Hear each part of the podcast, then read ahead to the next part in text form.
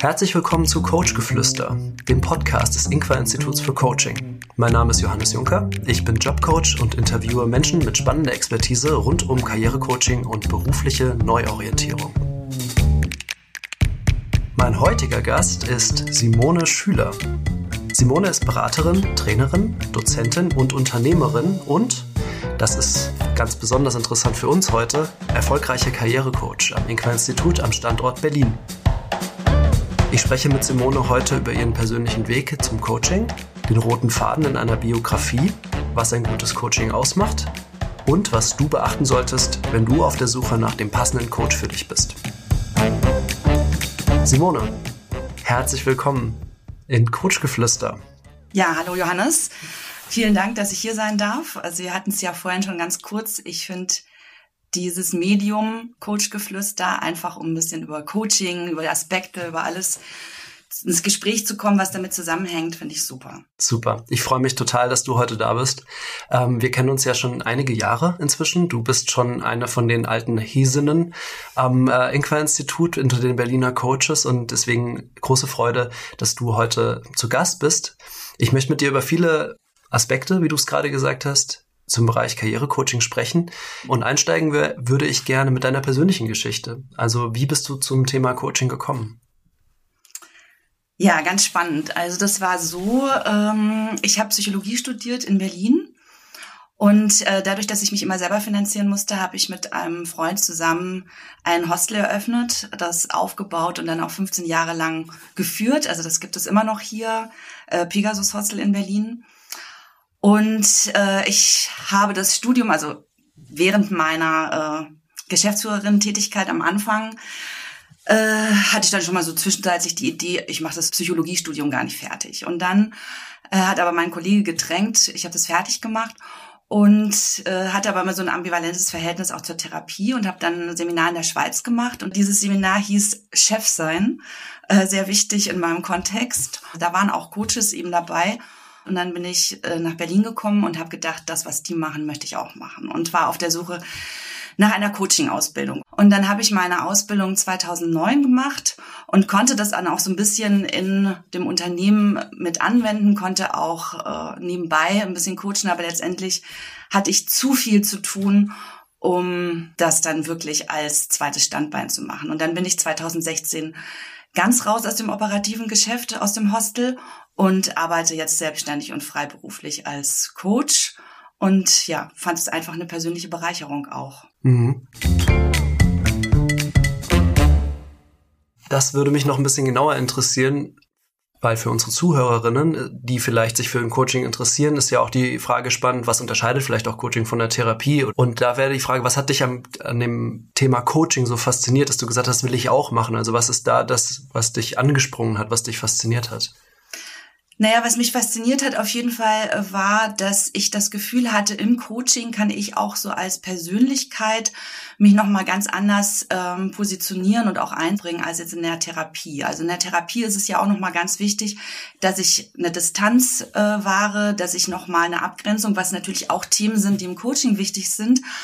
Aber ähm, was die Beziehungsebene betrifft, äh, ist es, glaube ich, schon leichter oder einfacher im Coaching auch den Klienten oder den, das Gegenüber damit teilzuhaben. Auch gerade das, was wir jetzt hier nochmal äh, ein bisschen aufdecken. Was ist die Biografie? Was sind vielleicht Hintergründe? Was sind auch Erfahrungen?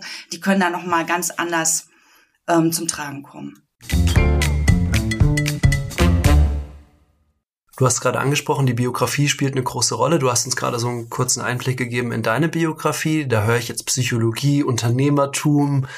Ähm, Im Vorgespräch haben wir ein bisschen über den roten Faden gesprochen einer Biografie. Was ist denn dein roter Faden oder wie würdest du den ähm, so ausmachen? Gute Frage, Johannes. Vor allen Dingen, das ist auch immer schwierig. Wie findet man denn selber seinen eigenen roten Faden in der eigenen Biografie? Ich glaube aber, was es bei mir schon ausmacht, ist letztendlich dass ich immer viel mit Menschen zusammengearbeitet habe, immer viel mich auch interessiert hat, wie ticken Menschen, was macht die aus, wo wollen die hin? Also auch im Psychologiestudium, äh, das war ja letztendlich auch noch mal so eine ja, ich habe früher Theater eben gemacht, wo ja auch Menschen wichtig sind. Da ging es dann nicht mehr ganz weiter und dann habe ich mich für Psychologie entschieden. Und das ist so mein Tenor gewesen. Analysen, Menschen, Kontakt, Weiterentwicklung. Genau, das würde ich sagen, ist so mein roter Faden. Und auf jeden Fall auch immer was Neues machen. Okay. Also immer die neue Herausforderung, ähm, immer neue Ideen, auch neue Konzepte kennenzulernen, neue Tätigkeitsfelder. Genau, also das sieht man ja auch, du hast vorhin ein bisschen angerissen. Also ich äh, arbeite selbstständig als Coach, schwerpunktmäßig Karrierecoach, aber ich bin eben auch noch Trainerin für soziale Kompetenzen an der Neuköllner Gesamtschule und äh, bin auch Dozentin an einer Hochschule, wo man ja schon sieht, also da sind ganz unterschiedliche Facetten, mhm. die mich auch interessieren. Ja.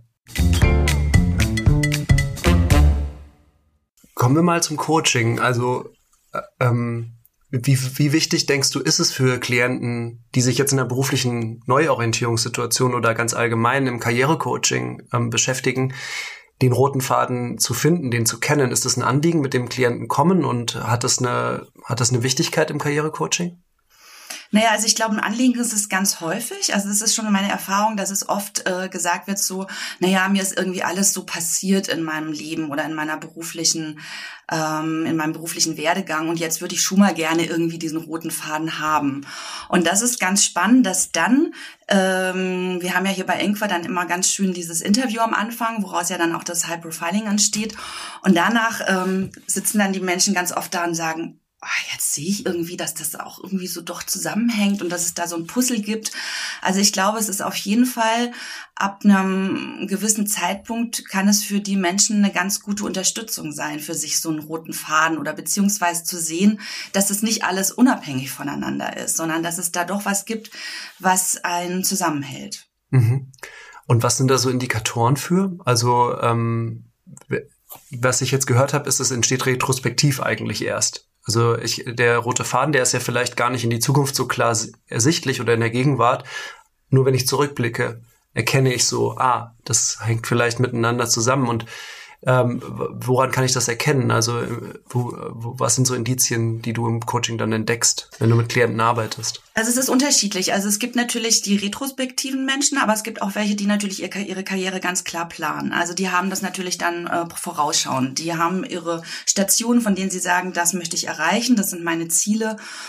Und da möchte ich stehen in fünf oder beziehungsweise in zehn Jahren. Aber grundsätzlich gibt es einfach ähm, wie soll ich sagen, also Antreiber kann mhm. ich zum Beispiel rausfinden. Das kann man ja auch ganz schön mit dem Genogramm rausfinden. Ne? Also was treibt mich an, was habe ich für Muster, was habe ich für Werte. Aber ähm, ich kann auch einfach sehen, mh, mm, was für Prägungen habe ich vielleicht auch in verschiedenen Situationen. Also dass ich zum Beispiel schon Menschen hatte, die dann gesagt haben, genau das, was ich zum Beispiel jetzt auch nochmal gesagt habe. Ah ja, das ist mir gar nicht so aufgefallen. Es ist ganz, ganz wichtig, mit wem und wo ich arbeite und dass ich ein nettes Team habe. Und dass das dann sich vielleicht als Faden rauskristallisiert, auch an Stationen, die ich in meinem beruflichen Weg zum Beispiel habe. Genau, also es sind so viele Facetten, die eine Rolle spielen, ob ein Berufs-, eine Berufssituation für mich erfüllend empfunden wird. Da können die Menschen, die Teams, die das Unterne Unternehmensform könnten auch Indikatoren sein und da könnte es auch einen roten Faden geben. Auf jeden Fall. Und letztendlich entscheide ja immer ich das. Das ist auch ganz wichtig, dass ich letztendlich entscheide, mit was bin ich zufrieden, was äh, macht es aus. Ist es der Kontext? Äh, ist es der Inhalt? Ist es ähm, die Position? Also auch das, was ich damit verbinde, macht ja letztendlich aus, warum ich mich für was entscheide oder warum ich auch dort dann zufrieden sein kann. Bleiben wir mal da bei Entscheidungen. Ähm denn eine Frage, die ich gerne auch an dich stellen möchte, ist so, was macht ein gutes Coaching aus? Und würdest du sagen, ein gutes Coaching macht auch aus, dass Menschen ermächtigt werden, gute Entscheidungen zu treffen oder eigene Entscheidungen zu treffen? Viele Facetten machen natürlich ein gutes äh, Coaching aus. Aber womit du recht hast, ist auf jeden Fall, dass Entscheidung immer eine ganz wichtige Frage auch äh, im Coaching. Ähm, spielt. Also ich habe festgestellt, dass manche Menschen Angst haben, eine Entscheidung zu treffen, weil sie dann denken, oh Gott, jetzt habe ich mich total festgelegt und werde total unfrei. Aber letztendlich ist es ja so, ähm, dass ich den Druck ja auch nehmen kann, indem ich einfach weiß, okay, ich kann auch meine Entscheidung wieder rückgängig machen. Also das bedeutet, ich bin sozusagen der, diejenige, die bestimmt, ob ich diese Entscheidung weiterführen möchte. Und letztendlich ähm, ist aber eine Entscheidung zu treffen auf jeden Fall erstmal eine Befreiung, weil dieses Wirrwarr von verschiedenen Wegen, die ich vielleicht in meinem Kopf habe, zuerst mal ähm, sozusagen fokussiert werden, weil ich eine Entscheidung getroffen habe. Und den Druck kann ich rausnehmen, indem ich natürlich sage, okay, wenn ich einfach merke, das ist in vier Wochen nicht das, was ich machen will, dann entscheide ich mich wieder um, weil ich bestimme schließlich, wo und mit wem ich arbeite und wie ich lebe. Also das finde ich schon einen wichtigen Aspekt hm. im Coaching. Und erfolgreich, also Johannes, das ist ein weites Feld. Gerade die Angst vor der falschen Entscheidung ist ja dann das Lebende. Und ähm, die Situation, die du jetzt so beschrieben hast, ist, ich beginne was Neues und entscheide mich vier Wochen später in der Probezeit vielleicht zu sagen, also ich probiere einen neuen Job aus und sage dann, das ist doch nicht das Richtige, ich mache die Entscheidung rückgängig. Das ist ja in dem ähm, Modus vorgesehen. Jetzt gibt's natürlich Entscheidungen auch, die Klienten, vor denen vielleicht Klienten stehen, zum Beispiel ich kündige meinen Job, die nicht so einfach vielleicht rückgängig zu machen sind oder ist es nur vermeintlich ähm, schwierig? Lassen sich aus deiner Erfahrung auch so weitreichende Entscheidungen rückgängig machen oder ähm, was würdest, wie würdest du damit umgehen, wenn ein Klient zu dir kommt und sagt, ich stehe vor der Entscheidung, ich muss den Job entweder kündigen oder ähm, hier in dieser Firma weiterbleiben, obwohl es mir eigentlich nicht gefällt? Ähm, wie würdest du mit so jemandem arbeiten? Naja, also die Sache ist ja so weitreichende Entscheidung, die schieße ich ja nicht so aus der Hüfte. Also da überlege ich mir schon mal gut, ähm, ob ich da wirklich weggehen will, was gibt's für Alternativen, wo möchte ich überhaupt hin äh, und so weiter. Also das sind äh, natürlich, also man muss kann Szenarien aufmalen. Ne? Was wäre zum Beispiel der Worst Case, was mir passiert? Warum möchte ich da denn wirklich weg? Was habe ich für Puffer? Was habe ich für Unterstützung? Also tatsächlich auch nochmal ressourcenorientiert äh, arbeiten. Aber grundsätzlich ähm, finde ich, dass auch so eine Entscheidung rückgängig zu machen Das Habe ich auch schon erlebt. Also ich äh, kannte jemanden, der wollte auf jeden Fall, hat sich das alles gut ausgemalt, hatte auch total gut verhandelt, hat einen neuen Job angefangen und hat dann gemerkt, äh, Katastrophe.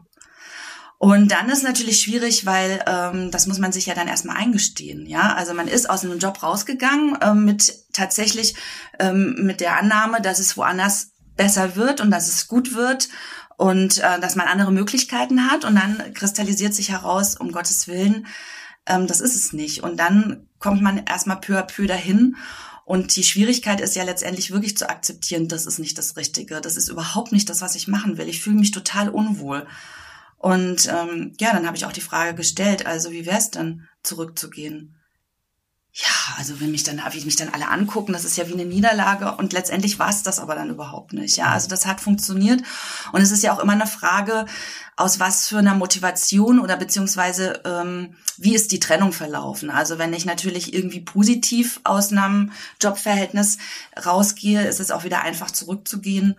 Äh, wenn es nicht so positiv gelaufen ist, dann muss ich mir eine andere Alternative suchen. Aber auch das ist aus meiner Sicht in irgendeiner Form machbar. Mhm. Das finde ich sehr schön, ähm, wie, wie, du das gerade beschrieben hast. Das illustriert auch noch ein bisschen, welche Funktionen Coaching in so einem Entscheidungsprozess einnehmen kann. Eben das mal so durchzuspielen. Ähm, was wäre denn wenn? Wie würde sich das anfühlen? Denn ähm, das ist sehr schwierig, das im kleinen, im stillen Kämmerlein mit sich selbst auszuklabüsern. Ne? Oder mit Freunden, die dann vielleicht einen guten Rat parat haben. Ja, mach das doch auf jeden Fall. Das ist bestimmt die richtige ähm, Idee, das so und so zu machen. Lass uns nochmal zu der Frage zurückkommen, was macht ein gutes Coaching aus? Also ich habe ja schon Entscheidungshilfe vorgeschlagen als einen Indikator. Was sind denn, du sagtest dann, es gibt so viele Facetten, die ein gutes Coaching ausmachen. Was sind denn so die Sachen, die dir in den Sinn kommen als erstes? Was macht für dich ein gutes Coaching aus? Also für mich ist es erstmal, ähm, gutes Coaching ist letztendlich aufgebaut aus einer guten Beziehung zwischen dem ähm, Klienten und dem Coach und auch auf einer, auf einer Vertrauensbasis und tatsächlich was ich immer feststelle, ist, wenn die Menschen ins Handeln kommen, dass sie dann tatsächlich einfach neue Erfahrungen machen. Also dass sie dann halt wirklich merken, okay, ähm, das ist die Ebene, wo ich versuchen kann, Dinge auszuprobieren, um dann auch eben Entscheidungen zu treffen, ja, oder zum Beispiel auch Erkenntnisse. Also wenn man gegenüber hat, der dann für sich einfach rauszieht, oh, das sind Erkenntnisse, die mich motivieren, andere Wege zu gehen. Ähm, oder zu merken, was kann ich überhaupt? Also auch zu sehen, ähm, wie sieht meine Selbstwirksamkeit aus? Oder auch zum Beispiel zu merken, ähm, ja, wie ist meine Fremd- und meine Eigenwahrnehmung, ne? Also um das irgendwie rauszuarbeiten. Das sind so für mich schon Aspekte, wo ich immer wieder merke, dass ich das als ja erfolgreich empfinde und letztendlich ähm, entscheidet es ja auch immer ähm, der Coachie, wie erfolgreich er das findet. Absolut. Also daran wird es gemessen, ob der Klient am Ende sagt, die Klientin sagt, äh, das hat mich weitergebracht oder das hat mich nicht weitergebracht. Was sind jetzt so die, die typischen Anliegen, die du im Inqua-Coaching in dem Setting so häufig vorfindest? Also was sind, wo würdest du sagen, sind die häufigsten Anliegen, die zu dir kommen? Also ähm, es gibt natürlich Menschen, die zum Beispiel sagen, also am Ende des Coachings möchte ich auf jeden Fall einen Job haben. Mhm. Dann gibt es zum Beispiel Menschen, die ähm, für sich als ähm, Thema haben, dass sie mehr Klarheit für sich gewinnen wollen, dass sie auf jeden Fall ein Bewusstsein erreichen wollen über ihre Fähigkeiten und Kompetenzen. Was kann ich, was äh, möchte ich noch ausbauen?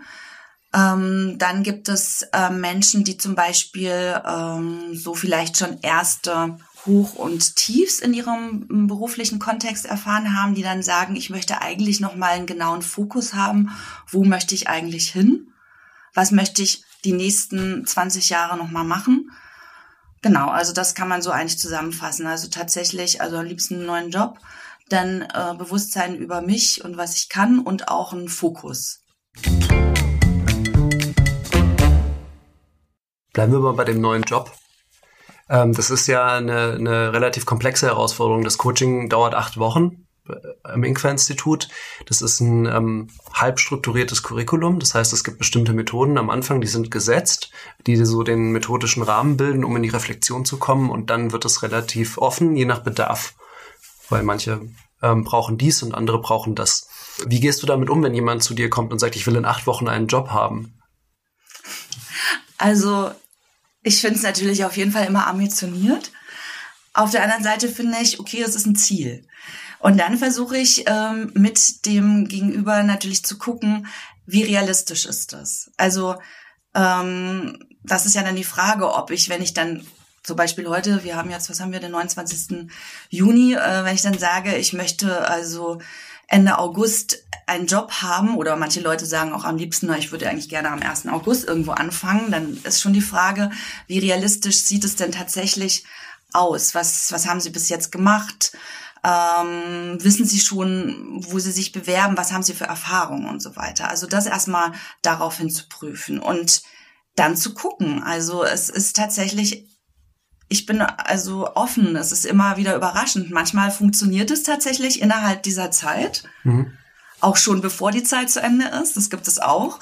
Und manchmal erfahre ich es einfach auch ein bisschen später, dass dann äh, Leute nochmal schreiben, oh, ich habe jetzt dann, bin jetzt irgendwie motiviert gewesen und ähm, bin dran geblieben und äh, haben dann halt irgendwie drei Monate nach dem Coaching ihren Job gefunden. Also das ist sehr, sehr unterschiedlich es liegt eben auch immer an der Motivation und an dem Einsatz des Klienten selbst, wie schnell sowas realistisch ist. Ne? Ähm, ich glaube, das ist auch immer wichtig, ähm, wenn die Erwartungshaltung an ein Coaching. Also viele Menschen, die zu uns kommen, haben ja vorher noch nie ein Coaching gehabt und ein Coach ist ja eher ein Sparringspartner oder eine Sparringspartnerin, die äh, versucht ähm, zu unterstützen und den Prozess zu begleiten, aber jetzt weniger zu zaubern und die Probleme einfach in Luft aufzulösen. Deswegen fand ich jetzt die Fragen schön, die du gestellt hast, um einfach diese Ambition nochmal ein bisschen von verschiedenen Perspektiven zu beleuchten. Woher ähm, kommt der neue Job? Was, was ist, was, wie sieht es konkret aus? Also, das sind spannende Fragen. Und dann, äh, wenn ich das noch kurz sagen darf, also klar, es hängt von der Motivation ähm, des Klienten ab, aber natürlich auch manchmal einfach von der Situation auch außenrum. Also ich meine, es gibt natürlich auch Aspekte, die es, mm, wo man jetzt sagen würde, die machen es vielleicht vielleicht ein bisschen schwieriger, wenn jemand eine gewisse Gehaltsvorstellung hat, wenn er bestimmte Arbeitskonditionen äh, haben möchte, wenn er eine bestimmte thematische Vorstellung hat, dann sind es beispielsweise Punkte, wo ich schon auch immer sage, okay, also wir haben das ja schon sehr, sehr ähm, eingegrenzt. Damit äh, würde ich Ihnen auch vorschlagen, dass Sie ein bisschen mehr Geduld haben. Weil wenn natürlich der eigene Anspruch an den Job hoch ist, dann muss ich mich eben auch darauf einlassen, dass es mich vielleicht ein Stück weit mehr Zeit und Geduld kostet, damit ich dann auch die richtige Umgebung gefunden habe. Und äh, manchmal machen auch äh, äußere Situationen, ja, also gibt es jetzt gerade eine Sommerpause in dem Teil oder wie jetzt mit Covid, dann gibt es bestimmte ähm, ja bestimmte ähm, Branchen, da findet man nicht so leicht einen Job, andere findet man leichter. Also das muss man sich auch alles so ein Stück weit mal klar machen und sich angucken. Hm. Also es sind viele Detailfragen, die es im Grunde zu klären gibt, die dann am Ende zu, zu dem roten Faden führen, den ich suche. Und es ist vielleicht jetzt gar nicht so die eine Frage, die zu stellen ist, sondern es sind eben viele Puzzlestücke, die am Ende dieses Gesamtbild ergeben. Wenn du jetzt ähm, so den Zuhörerinnen und Zuhörern einen Tipp geben könntest, ähm, die vielleicht jetzt zuhören und sagen, ich bin auf der Suche nach einem passenden Coach für mich, ähm, wonach können die Ausschau halten? Also was sind vielleicht gute Indikatoren, um herauszufinden, das ist der passende Coaching-Anbieter oder eben ganz konkret die passende Person, mit der ich gerne zusammenarbeiten will? Also ich würde mir auf jeden Fall Gedanken darüber machen, was sind meine Erwartungen. Also was sind meine Erwartungen, die ich auch mit dem Coaching erreichen will, beziehungsweise was möchte ich verändern? Damit verbunden auch ein Stück weit, was ist für mich wichtig in so einem Setting? Also man muss ja wirklich mal sagen, das ist ja eine Zweier-Situation, ähm, die auch ähm, unterschiedlich lang ist, wo es auch zum Teil natürlich um persönliche Aspekte äh, geht, weil das ist auch ein wichtiger Punkt. Man kann ja seine berufliche Entwicklung nicht grundsätzlich von der persönlichen Entwicklung so total abkoppeln. Und ähm, wenn es mir, wenn ich ansonsten irgendwelche Motivationshemmnisse habe, dann nutzt es auch nichts, wenn wir an den Bewerbungsunterlagen äh, rumfallen, weil vielleicht gibt es irgendwelche anderen Situationen oder Blockaden, die ich mir auch mal vorher noch angucken muss. Also deswegen ist es schon mal wichtig, dass ich mir Gedanken mache, ob ich mit der Person tatsächlich ähm, eine vertrauensvolle Basis habe. Und dann würde ich tatsächlich ein Vorgespräch führen. Also ich würde tatsächlich gucken, ähm, wie fühle ich mich, wie ist die Resonanz, wie fühle ich mich äh, aufgenommen, wie ist, wie verläuft das Gespräch, auch fachlichen Hintergrund würde ich mir angucken, aber letztendlich würde ich tatsächlich gucken, was mein Bauchgefühl dann auch sagt am Schluss. Möchte ich dahin gehen? Habe ich Lust dahin zu gehen oder nicht? Hm. Also das Bauchgefühl am Ende ist ähm, der große Indikator, der sagt ja, nein, vielleicht. Also wenn ich ein Nein im Bauch habe, dann ist es wahrscheinlich keine gute Idee. Würde ich denken und beziehungsweise ich würde mir noch mal genau angucken, woher kommt dieses Nein. Eine Nacht drüber schlafen ist auch immer ganz gut, um dann noch mal zu gucken, äh, will ich da wirklich noch hingehen, beziehungsweise ist es doch noch so blöd oder muss ich irgendwie, brauche ich noch irgendwie einen Aspekt, den ich noch klären müsste, ja. Aber ich kann nur sagen, als ich mir zum Beispiel einen Coach gesucht habe, wir mussten das damals in unserer Ausbildung auch machen. Und dann hatte ich mir so drei äh, rausgesucht und äh, hatte irgendwie so zwei, wo ich dann so das Gefühl hatte, mh, hm, ja, nee, soll ich das jetzt machen? Und dann hatte ich eigentlich gar keine Lust, mir noch diesen dritten Coach äh, anzugucken. Und dann hat mein Kollege aber gesagt, du hast doch jetzt einen Termin gemacht, du gehst da jetzt noch hin und äh, guckst dir den an. Und äh, ich bin da hingegangen und Johannes, als ich rausgegangen, wusste ich genau, da gehe ich hin. Und das war wirklich eine richtig gute Entscheidung, weil also das hat mich, äh, glaube ich, wirklich so persönlich und auch fachlich weitergebracht. Schön. Das ist ein schöner äh, Wrap-up zum, zum Schluss. Wir kommen jetzt nämlich so langsam auf die Zielgerade für unser Gespräch heute. Bevor ich jetzt in unsere Rapid-Fire-Questions gehe, äh, kurze Frage nochmal.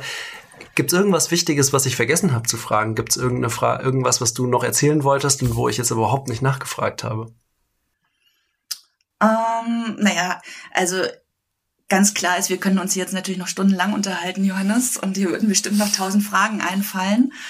Äh, aber ich glaube, was ich tatsächlich vielleicht noch gerne sagen möchte, ist auch das Feedback von vielen Klienten beziehungsweise Coaches, die doch wirklich häufig sagen, dass sie tatsächlich total froh sind, dass sie einfach mal ein Coaching machen und dass sie das auch einfach mal vielen empfehlen würden zu machen. Einfach mal diese ähm, einfach mal diesen Luxus zu genießen, dass man tatsächlich im Mittelpunkt steht, dass da jemand ist, der äh, einem Fragen stellt, der ähm, einem zuhört, der einen unterstützt und tatsächlich dem man auch Fragen stellen kann. Und das habe ich jetzt nochmal so für mich festgestellt, das genießen ganz viele Menschen sehr und auch tatsächlich nochmal diese Interviewgeschichte nochmal ein Fokus, wo von vielen das Feedback ist, wow, das sollte eigentlich jeder mal machen, weil das macht eigentlich kaum jemand, ja. Also wir bewegen uns immer, erzählen irgendwie, was wir so getan haben, aber tatsächlich so dezidiert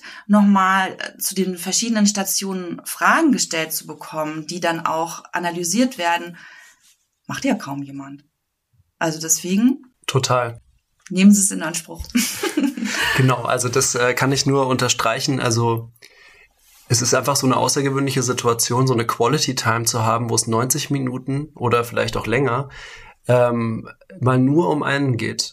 Na, es werden, es ist, ist nicht dieses, äh, was ich äh, von, von einem Gespräch mit Freunden kenne, dass dann jeder seine Erfahrungen teilt und ja, bei mir war das so und bei mir war das so, sondern es geht mal wirklich 90 Minuten um einen selbst und das ist schon eine sehr spannende Situation, was da alles zustande kommen kann.